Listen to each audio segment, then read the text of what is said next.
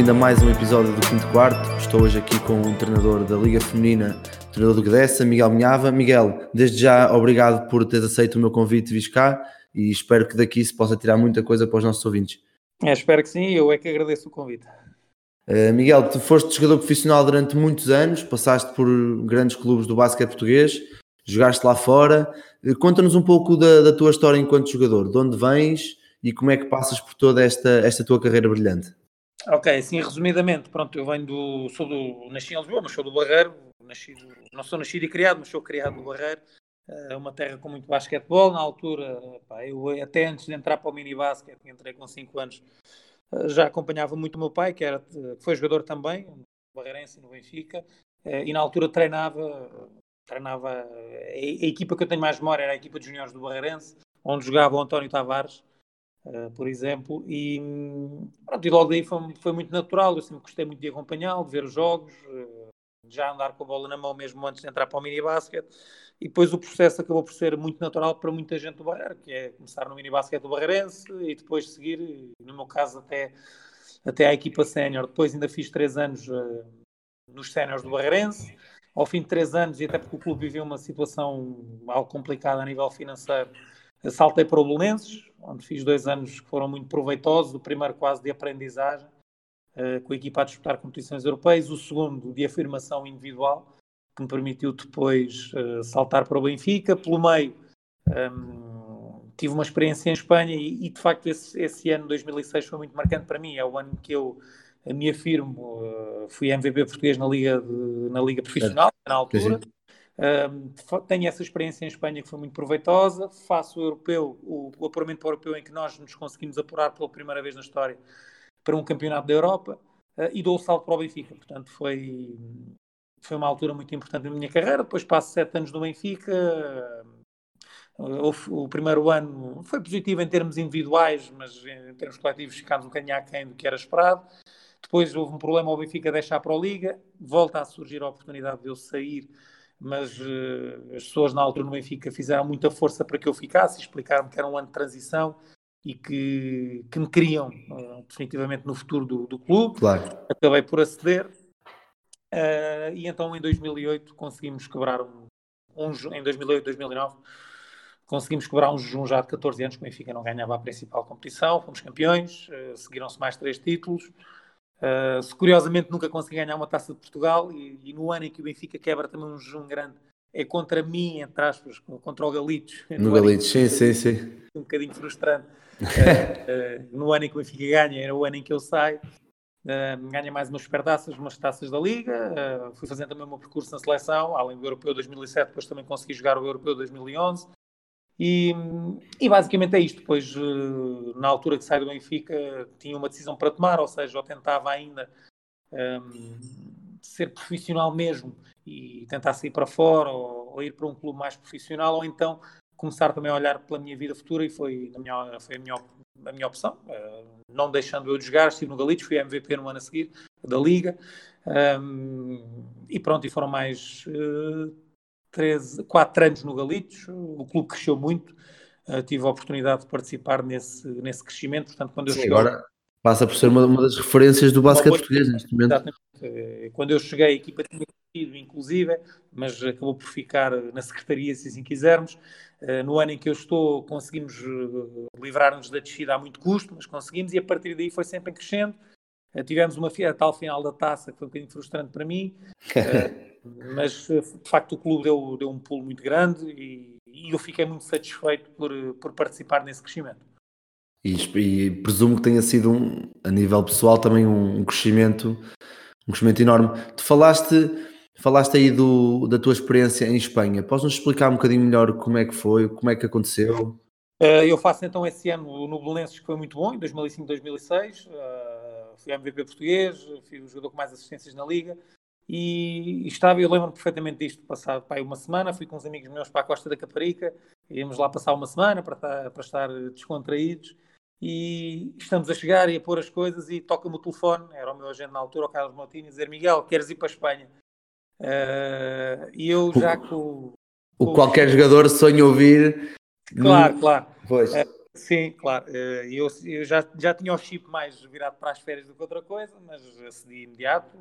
Percebi claro. que era um clube também interessante na medida em que um, era o clube satélite do Barcelona, portanto era os jogadores onde, era a equipa onde os jogadores do, do Barça rodavam era uma montra importante, apesar de já ter o tal acordo com o Benfica que não ia quebrar. Eu julgo que na altura o contrato ainda nem estava assinado, mas eu tinha dado a minha palavra e, portanto, era como já estivesse assinado.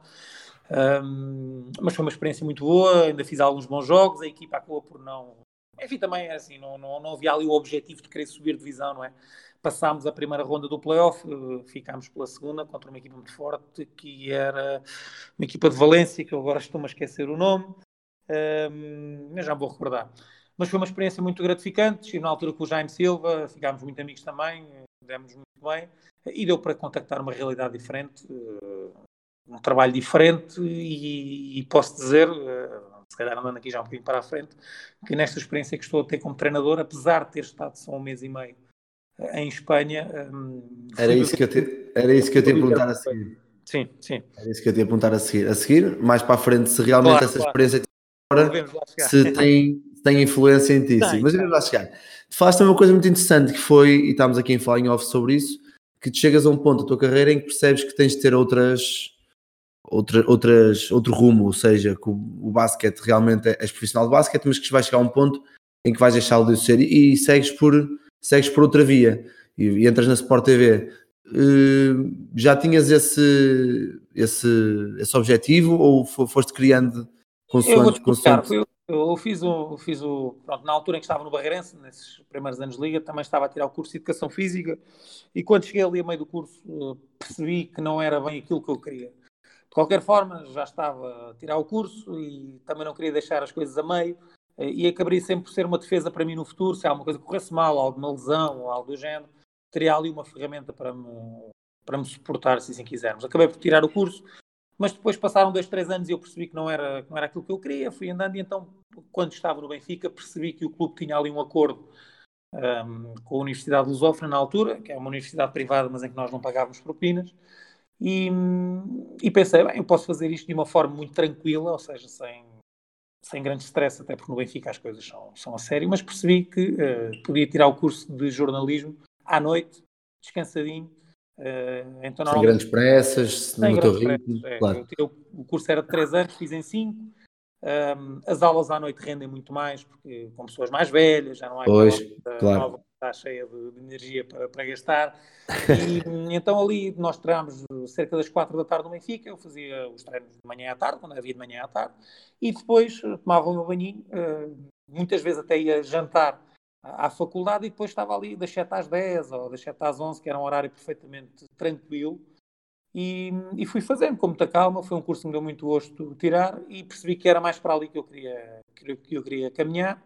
Uh, acabei o curso nos tais 5 anos uh, e na, na, portanto, no meu segundo ano de Galitos, em que o professor Carlos Barroca uh, decide abraçar o projeto da NBA, abriu-se ali uma porta interessante na, na, Sport TV, tive a felicidade de fazer um teste e de imediato ser aceito na, na casa. E depois foi um processo, enfim, que não foi fácil, porque os jogos da NBA são umas horas são pouco recomendáveis, mas era um esforço que eu tinha que fazer para a minha vida futura. Uh, sabia que o basquete, mais ou menos ano, haveria de terminar. E depois, a, a, a, em conjunto com isso, foi surgindo também a oportunidade de estagiar numa primeira fase na Sport TV, enquanto não havia o canal de notícias. E com a abertura do canal de notícias consegui também um, fazer algum trabalho de redação, que faço atualmente com muito gosto. Uh, atualmente, inclusive, já faço narrações de jogos de futebol. De futebol, pois, era isso. Sim, sim. Uh, portanto, isto foi tudo acontecendo naturalmente. E, naturalmente, e eu acho que acabei por, obviamente, se me perguntasses se eu ainda me sentia em condições de jogar, eu acho que sim, se não tivesse, portanto, se não tivesse parado mas cheguei a uma altura em que me saturei não tanto da competição, porque eu gosto muito de competir, mas acima de tudo de treinar. E eu sempre disse treino, que, que, não estivesse 100% disponível mentalmente para treinar, que já não poderia jogar basquete. E foi isso que aconteceu, fiz esse exercício para mim mesmo e, e tomei a decisão relativamente cedo, tinha 33 anos, mas achei que era a altura certa. Miguel, então, para tentar também perceber um bocado como é que tu com 33 anos também pensaste um bocado. terminas a tua carreira ou pensas em terminar a tua carreira, já estás com um pé na Sport TV Sim. a trabalhar, a trabalhar em jornalismo, mas ao mesmo tempo sentiste que querias continuar ligado ao basquete, não te chegava a, a narração de jogos. Como é que aparece aqui uh, o mundo do treino e ser treinador? Pronto, eu vou-te explicar. Nos primeiros. Uh... Aliás, em todos os meus anos do Galitos, assim é que está correto, um, em todos, eu agora já. Não, nos primeiros três anos do Galitos, vamos lá ser aqui exatos, fui treinador. Fui treinador. Uh, porque na altura o clube não tinha grandes possibilidades para, para me dar muito dinheiro, infelizmente. Em Portugal é uma realidade da maior parte dos clubes. E eu achei que era uma boa oportunidade para começar também. Já tinha treinado no Belenenses uma equipa de júniores feminina, com 22 aninhos, foi uma experiência também muito interessante e correu bem. E que na altura me deixou aqui o bichinho. O, o bichinho. E achei que esta vinda para o Galitos podia, podia ser também o início de, de, de, uma carreira como treinador, ver se realmente era isto que eu queria. Então tive um primeiro ano com o Sub-14 do Galitos que correu muito bem. Uh, a nível regional só ficámos atrás do Barreirense e depois conseguimos chegar à segunda fase do Nacional e ainda andámos ali, vai não vai, para até poder ir à fase final, que era algo verdadeiramente impensável no clube. Uh, depois uh, eu treinei a equipa de sub-16B no ano a seguir, portanto continuei com os mesmos miúdos e no ano a seguir sub-16A Uh, mas na altura já, já estava com muita coisa na Sport TV e achei que no, no, último ano em que joguei que já não, não conseguiria estar a treinar também, portanto optei por não, por não treinar nesse ano. Posto isto, assim que termino a minha carreira de jogador, decidi de imediato que ia estar pelo menos um ano sem nada, precisava uhum. descansar mesmo, precisava, sentia muito saturado, só que chegou ali a setembro ainda me tive um convite para vir trabalhar na Câmara do Barreiro, Uh, na altura houve as eleições e é um grande amigo meu que é, que é presidente da Câmara Municipal de Barreiro, que me convidou para assumir um cargo na, na variação do desporto e da educação e da área social. Eu estive aqui há alguns meses uh, a trabalhar, uma experiência completamente diferente uh, de tudo, que foi importante para mim a nível pessoal, aprendizagem, mas em que eu percebi que, que não me satisfazia por aí além, vamos dizer assim.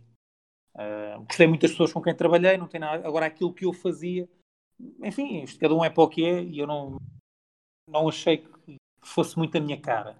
Aí, no mês de julho, uh, mês de junho, fim, final do mês de junho, início do mês de julho, surgiu o convite então para eu ir para, o, para essa, para o grupo desportivo da Escola Secundária de Santo André, um clube com quem eu já tinha colaborado em campos de férias, sobretudo, uma boa relação com o presidente, com o Nuno Ferreira e ele faz-me este convite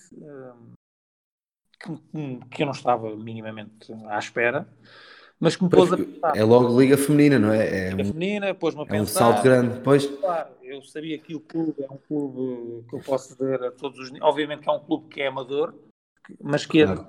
tirando isso, é, é um clube exemplar na forma como trabalha, na forma como cumpre com as pessoas, na forma como trata as pessoas. Portanto, eu sabia que se aceitasse esse desafio, que, me iria sentir muito bem. Uh, pensei, entretanto, chegou-se à conclusão que eu, não, no cargo em que estava na Câmara Municipal, que não poderia exercer o cargo de treinador. Houve aqui um período grande de, de hesitação, até que eu me decidi que queria experimentar o treino. Um, abdiquei do, do cargo que tinha na Câmara Municipal. Isto levantou-me aqui uma questão que foi: eu já não consegui inscrever-me a tempo curso de grau 3 e hum, pronto, mas o clube assumiu isso e quis, quis andar para a frente. Na altura, no primeiro ano, estive com o Luís Oliveira, que é pessoa que chegou a ser campeã nacional comigo, eh, ainda na, no, no Barreirense, nas camadas jovens, que eu conheço muito bem. Ele disse que não, não haveria problema nenhum em abraçar esse desafio, ele já com, com, com o nível 3. Uh, eh, tivemos um ano fantástico, fantástico. Em que vocês perdem, se não estou em erro, na final da Taça é, na meia final. Sim, perdemos a taça. Primeiro perdemos a taça da Federação na final, uma, muito mal perdida. uh, muito mal perdida, que até hoje ainda está aqui. Eu recordo-me recordo desse jogo. Foi, ainda está-me atravessado. Temos a ver se agora no, no, final do mês de janeiro nos conseguimos redimir. Um, e temos um ano muito positivo. Para mim foi uma experiência brutal, uh, porque foi, é um salto grande, não há, não há qualquer claro. dúvida. Ainda por cima, um, isto é o que é. As mulheres são diferentes dos homens tem coisas melhores, tem coisas piores. É um desafio. É um desafio, apesar de eu já ter tido a tal experiência na Sub-19 do Belenenses. Mas eu acho que o balanço para um primeiro ano foi muito positivo. Não chegámos à final da Liga na negra com o Olivais. Um, e culminou o ano que eu acho que foi um trabalho aqui feito em conjunto, com todo o mérito do Luís, com a conquista do Campeonato do Nacional de Sub-19. Portanto, eu... eu... acho que, no geral, porque muitas miúdas fazem sub-19, faziam sub-19 e fazem agora. Claro. Inclusive, agora temos um grupo único a treinar, nem sequer temos uma equipe sub-19 a treinar à parte. Portanto, foi um ano muito gratificante em que eu percebi que tinha feito a escolha certa e para já, eh, neste segundo ano, as coisas têm sido um bocadinho mais difíceis. Tivemos aqui uma, uma, uma mudança grande na equipa, mas uh, está-me a dar muito prazer treinar a essa e claramente que, que, fiz a decisão certa. Tomei a decisão certa. E, e falaste, eu o Luís, eu conheço muito bem o Luís, trabalhei com ele aqui no, nos campos de verão Sim. já há dois anos e, e, percebo perfeitamente o que falas e como falas e, e também acho que combinou o vosso trabalho não tanto nas, não também nas, não só nas cenas, aliás, mas também nas sub-19 em que combinou com o, o, Campeonato Nacional, porque a verdade é que se tens um grupo de atletas a fazer Liga Feminina Séniores, claro que a rotação e o andamento com que elas vão é dar quando chegam às claro. 19 é completamente diferente. Mas falaste aí que as mulheres e os homens são diferentes e é mesmo por aí que eu quero pegar. Tu que já estiveste no, já estás no topo, já estiveste no topo do basquetebol masculino e agora estás no topo do basquetebol feminino no país, quais são as grandes diferenças que tu vês no basquetebol? Primeiro a nível de corpos e depois a nível de, de jogo, na parte tática, o 5 para 5. Olha, eh, em primeiro lugar, a nível do conhecimento tático, não é por aí que se fazem as diferenças. Eh, eu uh, tive miúdas e tenho miúdas que, e não tenho problema nenhum em dizer isto, percebem muito melhor o jogo do que vários jogadores que vêm ver. Portanto, aqui para.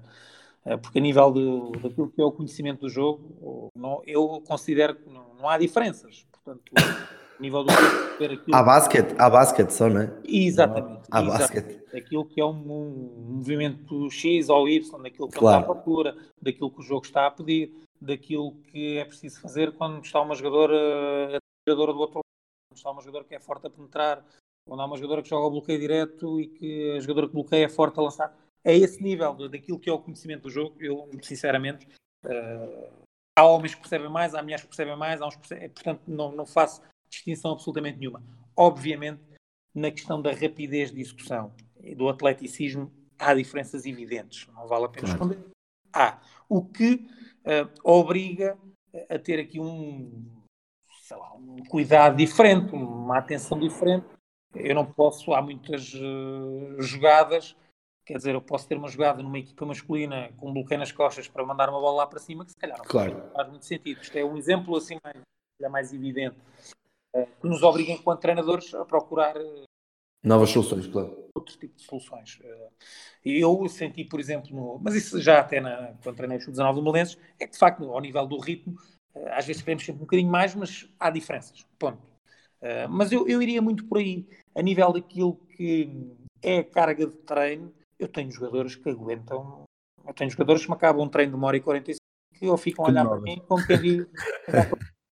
Portanto, não há, não sinto que de todo é, que, também por aí, há umas que aguentam mais, outras que aguentam menos, mas eu tenho que se eu treinasse duas horas e meia ou três, eu acho que elas estavam lá e queriam mais a seguir. Claro. É assim. Um, e é isso, é, é, um bocadinho isso. Acho que não. Onde é que eu mas... sinto mais, uh, se calhar para dar aqui uma diferença, se calhar mais palpável. Um, eu digo isto muitas vezes. Quando uma equipa de mulheres está bem, eu acho que é, chega a um nível eu, olha, eu dou-te dou esse exemplo uh, com o Sportiva, da, da final dessa taça. Sim. Eu acho que nós fazemos três períodos e meio de um nível.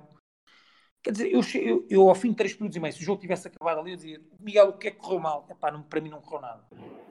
Ao nível da concentração, daquilo que eu pedi, daquilo que era a nossa estratégia, epá, foi tudo, uh, quer dizer, 10 estrelas, quer dizer, e eu até e às vezes até me surpreendo quando elas estão nesses momentos em que, que, está tudo com as agulhas viradas para o mesmo sítio, é impressionante. E eu acho que até em relação a uma equipa de homens, acho que ainda, é, ainda é mais impressionante. Agora tem o outro lado. Quando as coisas uh, viram, e esse jogo, e tu viste, se calhar é um bom exemplo para isso, que de um momento para o outro, e às vezes, enquanto treinadores, nos deixa aqui um bocadinho é muito mais difícil agarrar uma equipa feminina, eu acho, no momento em que as coisas vão para baixo. Eu tenho Sei bem o que dizes. Este ano estou a ter a minha primeira experiência com o feminino, sub-16, mas é experiência com o feminino e realmente noto, noto essa diferença que depois de irmos ao fundo para voltar a subir é mais difícil. É muito difícil, muito difícil. É muito difícil. Uh, e talvez seja esta, pronto, é aquelas questões que eu te disse, a nível da rapidez, do atleticismo, do que é o corpo um homem e de uma mulher, é, é diferente, ponto final, mas sei, ao nível das emoções, ou seja, que me está a dar aqui uma bagagem incrível, uh, eu muitas vezes ainda há questões, há umas que já sei lidar melhor, outras que ainda me surpreendem um bocadinho, mas eu destacaria isso, se calhar, uh, como uma diferença grande, que é essa maior instabilidade, vamos dizer assim, emocional, num grupo de mulheres, de jogadoras. Uh, eu acho que tem sido esse talvez o meu grande desafio enquanto treinador agora das séniores da, da ESA.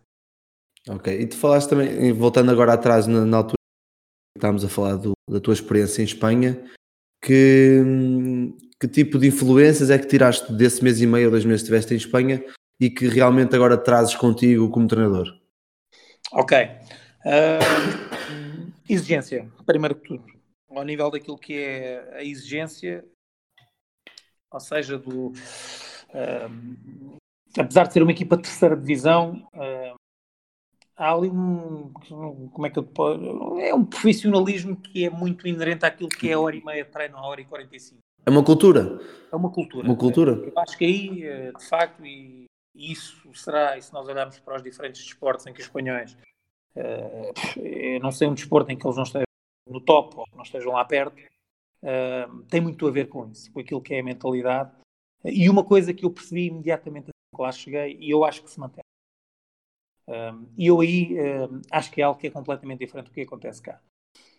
Se eu, eu, eu senti isso, eu senti que para ter os meus minutos eu tinha que ser muito melhor do que os que lá estavam. Claro. Senti claramente isso. Ou seja, na dúvida ia jogar o jogador espanhol. E atenção, eu acho que é mesmo assim. Porque para nós recrutarmos fora, e eu senti isso em Espanha, e, e acho que é algo, eles são muito exigentes com quem vai de fora. Ok? Porque de facto, ou chegas e és uma mais-valia, ou então joga quem lá está. E eu acho que isto faz sentido. Acho, acho que isto faz verdadeiramente sentido e acho que nós, obviamente, se nós dissermos isto cá, toda a gente aceita, mas eu acho que não o fazemos de uma forma geral. Agora lá eles fazem. Eu não tenho. E pois. essa foi a primeira coisa que eu senti de imediato. Ok? Um, uma coisa que eu não estava minimamente habituado cá em Portugal, que infelizmente, eu, por exemplo, aqui não tenho, não tenho condições para fazer isso na, na ESA, acredito, e já se faz, sei que já se faz também, que já se começou a fazer em clubes como o Porto, como o Benfica. A primeira meia hora de treino, o treinador não, não toca na bola, vamos dizer assim. Portanto, é um preparador físico que uhum. deixa os atletas preparados para começar o treino. Sim. E para o treinador começar o treino de basquete, vamos dizer assim. Por tudo aquilo que tem a ver com o cuidar do corpo, alguma prevenção de lesões, o próprio aquecimento, de ser um bom aquecimento, que obviamente mete ali algum basquete, mas virado para aquilo que é a condição física do jogador. Um, isso também, para mim, na altura, em 2006, foi uma grande novidade. Não disso de todo. Um, isso também me marcou e sempre me deixou a ideia de que, obviamente, com uma equipa técnica ideal, e nós olhamos para a NBA, tem muita gente, mesmo aceitando que cá se calhar não temos condições para, ser, para ter assim tanta gente, eu sempre disse que se calhar se pudesse escolher mais três pessoas, escolheria um fisioterapeuta, um treinador adjunto e um preparador físico, porque acho que é essencial ok? Um, esta foi outra das aprendizagens. A nível do scouting, para mim também tudo completamente novo. Eu vinha de uma realidade em que, que muitas vezes tínhamos scoutings de meia hora, meia hora não, de 45 minutos, uma hora, uma hora e um quarto fechados dentro de uma sala. Chega a meio, se calhar, se calhar chega aos primeiros 20 minutos já não Acabou. Já só passa só. Na, exatamente. Na generalidade dos jogadores, te garanto que é isso que acontece. Não há, não há aqui grandes, grandes segredos. Mas é claro, é como na escola, nós tivemos é aulas de hora e meia, chega ali aos 40, 50 minutos já ninguém está atento, normal. Eu tento, uh, obviamente, replicar aquilo um bocadinho, mas para fazer um scouting como eu tinha, requer aqui também uma estrutura um bocadinho maior. Ou seja, eu vou-te explicar como é, que, como é que fazíamos o scouting lá. Chegávamos ali à quinta-feira, portanto, períodos de 15 minutos, não era preciso mais. O treinador, os primeiros, a quinta-feira, cortes dos, dos jogadores, dos 7, 8 jogadores mais importantes da equipa contrária, quem, uh, um papel para a mão dos jogadores, quem, quem vai ter a responsabilidade de defender jogadores. Obviamente que toda, ninguém tem que se focar só em dois ou três jogadores, porque tem que saber numa troca a base penetra ou lança após drible, toda a uhum. gente tem que ter toda a gente, mas com um ênfase especial, claramente, em quem vai defender jogador X e jogador Y. Portanto, logo ali há um recentrar de atenções naquilo que nós queremos, ok? Um, e eu lembro-me perfeitamente, esta era a primeira fase do scouting, à quinta-feira, e à sexta começava a sessão de scouting e o treinador, e eu, eu às vezes ainda faço com os meus jogadores, não faço sempre, mas faço às vezes, e pergunto, sei lá, à Jéssica, que é uma jogadora minha, Jéssica, as jogadoras que vais defender, o que é que fazem? Ah, ou ela... seja, passas, passas a, a responsabilidade. Já... Exatamente. E ela diz: bem, vou defender a jogadora X, que penetra mais para a direita, carrega no ressalto ofensivo, que tem dificuldades depois, por exemplo, no ataque, em defender nas postas de baixo. Estou aqui a dar exemplos perfeitamente aleatórios. E essa segunda parte, parte do scouting começava assim, com uma, duas perguntas a um, dois jogadores, ou seja, toda a gente tinha que estar preparada para, para entrar em jogo, se fosse preciso. Claro. Tinha que ver. E depois os tais 10, 15 minutinhos com os movimentos mais fortes da equipa, que eu, na minha opinião, tudo o que seja mais dar. Uh, eu acho que, obviamente, que há treinadores que têm playbooks muito extensos, mas eu, por norma, como treinador, escolho 3, 4 movimentos que serão 70, 80, 90% daquilo que a equipa. Ok?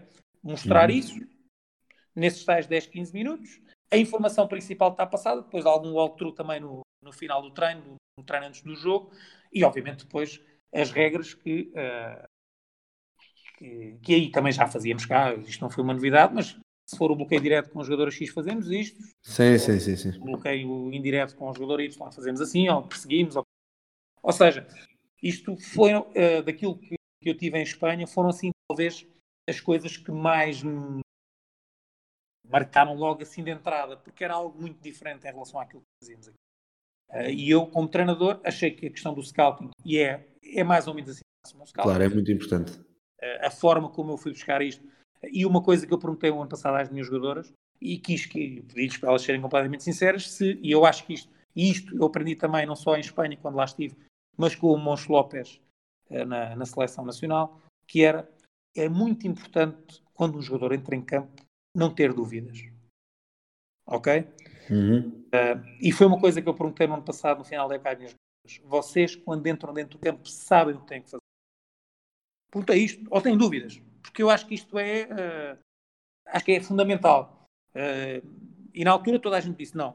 E o que eu precisava perceber também, se em, em sub-14 e sub-16 não tinha feito scouting, não é? Pelo menos desta forma, e precisava de perceber se a forma que estava a utilizar se era uma forma que as deixasse confortáveis. E até agora uh, o feedback foi, tem, sido, tem sido positivo. Portanto, os nossos problemas não têm sido por aí, pelo menos esse é o feedback que eu tenho das jogadoras.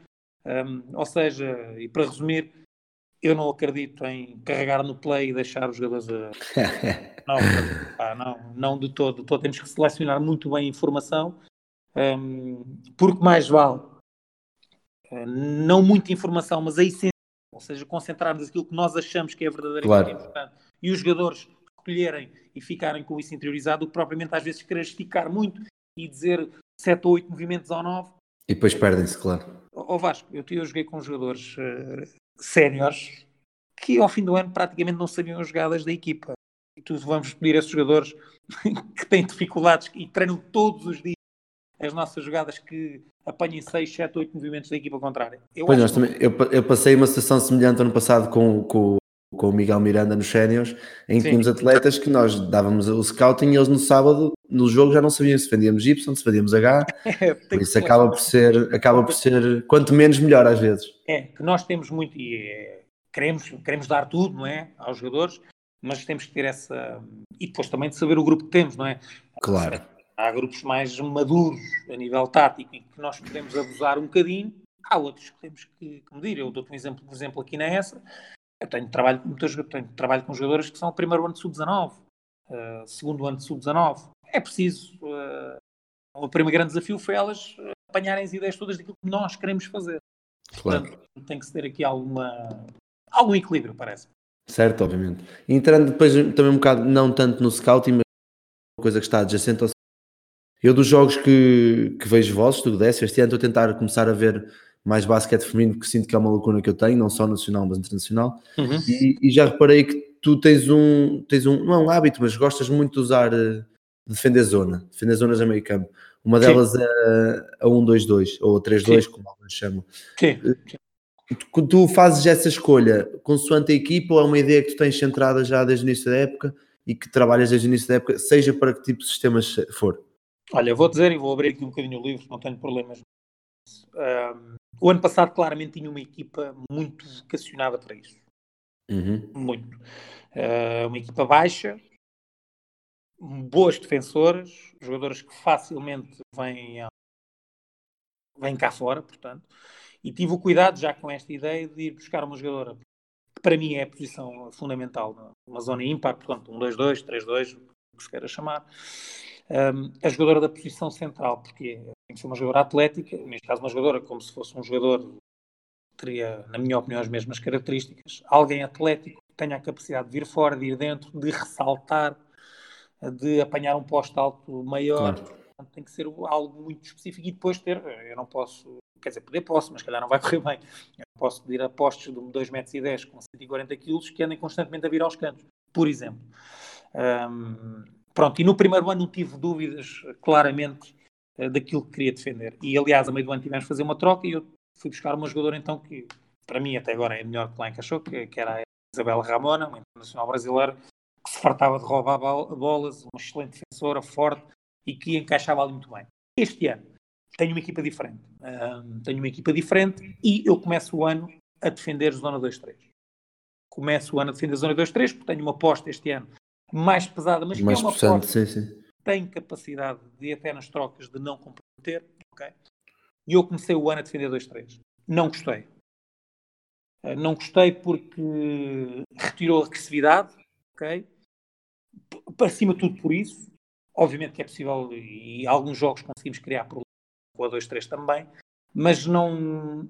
pouca pressão na bola, jogadores mais retraídas e, acima de tudo, olhar para as outras equipas e perceber estão muito mais rotinadas para atacar uma zona 2-3 do que Pois, lá está, sim, sim. Aí, aí também concordo perfeitamente. Que acho que e esta foi, foi, eu, bem, mas não, não desisti à primeira nem à segunda, ali à quarta, quinta jornada, falei depois com a, com a Marisa David, que me ajuda, minha treinadora, não é adjunta, é a treinadora da equipa, e, e decidimos, apesar de, mesmo no caso, e é a Marisa Quick, que é uma jogadora que, que é um bocadinho mais uh, possante, vamos dizer assim, mas que tem essa capacidade de deslocamento, preferimos uh, arriscar uh, voltar à zona que tínhamos tido no ano passado. Aqui num jogo ou outro já não nos tem corrido bem, mas na, na maior parte das vezes eu tenho ficado satisfeito. O nosso problema este ano uh, não tem sido claramente a defesa. Nós devemos ser a melhor defesa do campeonato, tenho as contas, porque nas estatísticas estão, estão apenas o, os pontos marcados por equipa. Temos um dos piores ataques, de certeza, com o registro que temos, que a nossa defesa à partida deve ser, que, que sofre menos pontos. Um, portanto, foi este, foi este raciocínio que eu fiz. Vá. Um, vale o que vale, uh, é a minha ideia, é a minha filosofia. Eu sou claro, um treinador sim. que gosta de. Eu sei que há treinadores que têm as. até tentam ir buscar jogadores. Isto há duas filosofias. Nós podemos querer ter, por exemplo, um naipe de set plays e de e defesas e que nós queremos fazer aquilo e não queremos fazer mais nada, e aí temos que ter a capacidade de recrutar aquilo que queremos, e que às vezes não é fácil, atenção, ou o contrário, é eu vou recrutar aquilo que está disponível, e normalmente em equipas com menos capacidade é o que acontece, porque não há muito e ajusta-se, e ajusta-se consoante e ajusta Exatamente. Eu este ano, na defesa já dei aqui um exemplo, vou-te dar outro, a defesa dos bloqueios diretos. Uh, se eu pedir, por exemplo, à Marissa Quick que ande constantemente a fazer show e a, e a pressionar a bola, ela vai fazer falta. Portanto, eu este ano defende muito menos pressionante o defesa dos bloqueios diretos. E não acho, vamos lá ver, queremos outro tipo de dificuldades. Uh, não acho que defendamos pior. Não, nós defendemos consoante aquilo que temos. Às vezes eu tenho depois uma jogadora que é a Tyler, que é um bocadinho mais agressiva, posso aí ser um bocadinho mais agressivo, mas esta gestão, pá, que no nosso caso, obviamente que eu tenho aqui se calhar um modelo ideal, mas a capacidade de, de, recrutamento que nós temos não é, não é fantástica dizer assim. Claro, e acaba, acabas por ter que jogar ah, com o que tens, obviamente. Exatamente. A nível do ataque, por exemplo, posso dizer que tenho uma base já era o ano passado, mas este ano já tenho, assim de cabeça, dois set plays que são diferentes. E dentro dessa base que tenho, tenho ali duas, três adaptações que tive que fazer. Claro. Pronto. Uh, e esta é uma questão que, assim, que eu acho natural que os treinadores façam. Obviamente. E Miguel, sem querer, sem querer que tu abras demasiado Sim, eu abro, eu abro o QB, o QB. O, o QB. Uh, eh, não, não tentando dar demasiado sobre, as vossas defesas, mas como é que tu apresentas uma defesa nova à tua equipa? Para pôr assim neste, neste, neste plano. Ou seja, chegas ao treino e dizes, malta, hoje vamos defender X. Começas do 5 para 0 ou, vais, ou, ou começas a, a... Normal, eu vou dizer... Vou dizer normalmente, Vasco, o que é que... Onde é que eu treino, onde é que eu gosto de partir Uh, como é que eu gosto de partir para a defesa que vou querer durante o jogo? Uh, normalmente utilizo muito o 4 para 4. Uhum. Ou seja, focar uh, no ponto forte de determinado movimento, no tal que a gente quer a defesa X, Y, que seja, e treinar muito em 4 para 4. Tem menos uma ajuda, obriga as jogadoras a terem que reagir mais, ok? Serem mais agressivas, e vou por aí, normalmente. Uh, se for a defesa do bloqueio direto é mais fácil. Sei lá, se for um movimento. Eu tento sempre. Há movimentos em que não faz grande sentido e parte para o 5 para 5, também já aconteceu. Uh, ok, mas tiro, tiro ali uh, pedaços do treino em que, seja no 4 para 4, que normalmente é o que mais utilizo. Ou seja, escolho os tais 2, 3, eventualmente 4 movimentos que eu considero que nos podem trazer problemas, ok? Que são a base do jogo da outra equipe e normalmente treino em 4 para 4. E depois, obviamente, fazendo uh, também uh, a visualização do vídeo, ok? Em que as jogadoras normalmente já tiveram esta informação do 4 para 4, ou seja, quando vem o vídeo já reconhecem aquilo que nós estivemos a treinar e como queremos defender, e depois completo o walkthrough no 5 para 5, em que a informação já lá está toda e há uma questão de relembrar no 5 para 5 como é que queremos defender, de onde é que vêm as ajudas, como é que rodamos e tudo isso. Ok, ótimo. E agora uma, uma última questão, para também não, não ficar muito lançador para quem nos está a ouvir, mas na tua opinião, se é que podes dar essa informação, não, não, não presumo que seja assim uma coisa a nível para os outros treinadores que te podem, que te podem tirar, mas que, que momentos é que tu achas que são mais oportunos num jogo normal Sim. ou situações que tu achas que acontecem no jogo que sejam oportunos para colocar uma, uma, uma, defesa diferente, seja no bloqueio direto, no bloqueio indireto, uma zona, uma pressão capinteiro, todas essas, todas essas, essas, essas defesas. Bem, eh, além do lógico é quando as coisas estão a correr mal, não é? Sim, claro. há, uma, há, algumas vezes nos jogos, uh, já aconteceu, já fiz algumas vezes. Uh, vamos imaginar que o jogo até nos começa a correr muito bem sei lá, foi um parcial ali de 10-2 ou o que seja, que obriga a equipa contrária uh, a pedir um descontempo. Já aconteceu, não acontece sempre, mas já aconteceu eu mudar uma defesa. Ou seja, porque claramente esse descontempo é para preparar essa corrigir claro. aquilo que, que, não correu bem. Ok? E, e, e, essa mudança às vezes é para um, dois ataques. Ok? Uhum. Porquê? Porque eu acho que aí já vamos levantar dúvidas outra vez a quem está do outro lado e não quer dizer que rapidamente não voltemos à fórmula inicial, ok? Mas eu gosto muito disto, do... é uma das coisas que eu mais gosto no treino. Ou seja, é este desafio saudável dentro dos okay? quase o jogo do gato e do rato.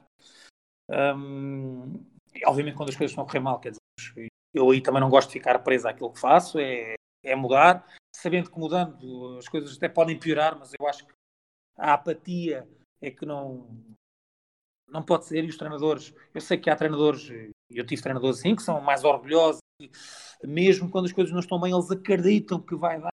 Tem que okay? ser por ali, tem que ser, tem por, que ali, ser por ali. Eu respeito isso, atenção, eu respeito, mas eu não sou muito por aí. Não, acho que, e normalmente, eu quando falo com as minhas jogadoras antes dos jogos, ali naquele período mais no treino antes, por exemplo, eh, eu falo sempre, quase sempre, ah, vamos tentar, vamos começar assim. Mas temos que estar preparados para isto. No tal 4 para 4, por exemplo, eu normalmente, uh, a não ser que seja uma coisa muito evidente em que eu sei aquilo que quero defender, mas até treino as duas coisas. Às vezes, para perceber aquilo que eu acho que pode resultar melhor, ou só para as jogadoras saberem que estamos assim, mas que rapidamente podemos passar, podemos ir do X para o Y. Ou seja, consegues prepará-las para todos os cenários que, que achas Sim, que podem ser. Todos eu acho que ninguém consegue, mas dentro daquilo que nós vamos querer, percebes? Tendo claro. que, que elas saibam, bem, temos isto, mas se não correr mal, a gente tem outra coisa para tentar e não vamos ficar presas a uma coisa que pode correr mal. Claro. Miguel, olha, antes de mais, quero-te agradecer outra vez por teres aceito o convite. Primeiro, porque antes de, de eu ser treinador e estar a falar fui um miúdo que via a tua geração, a do Miranda, do Mário Fernandes, a geração toda, a jogar e que foram, foram referências. Por isso é bom também poder estar aqui a falar contigo e partilhar obrigado, estas, estas experiências. E em segundo, espero que o resto da época corra bem, que consigas ir buscar a taça que não conseguiste ano passado. também, também espero, vamos lá ver. E opá, vou estar atento e vamos falando e vamos. Ok, mas sempre. Depois não sei, eu presumo que sim, mas, mas também tenho que perguntar se é possível depois também deixar aqui as redes sociais para a malta se tiver alguma pergunta para, para te colocar, sim, algo do género. Sem problema, uh... nenhum, estejam completamente à vontade, saiba eu responder, não, não tem problema absolutamente nenhum e sempre que precisares, mesmo não seja uma coisa mais, mais formal como foi este, esta nossa conversa, sem precisares, estás à vontade e se alguém Obrigado. contacto por isso... disponível. Posso não conseguir logo na altura. Tenho uma vida aqui um bocadinho também agitada. Agitada, mas, claro. Eh, mas disponibilidade total e acho que este tipo de iniciativas, como visto, eu não tenho, não tenho grande problema em, né, porque acho que, sei lá, eu, por exemplo, já vi o documentário do Guardiola, quer dizer, a partilha é o que é. Sim, eu também acho, eu, eu agora uma opinião muito pessoal, eu também acho que da maneira que está a começar a evoluir no basquete europeu hoje em dia, ou seja, quase toda a gente já faz scouting, já quase não há segredos a nível de set plays e defesas, por isso é que também a quis questão é aplicar o melhor possível. Não, claro. não, e portanto, eu, obviamente, há coisas que eu acho que fazem parte daquilo que é a equipa, não é? Mas no geral, não acho que não. Acho que a partilha é saudável e acho que nos faz crescer a todos.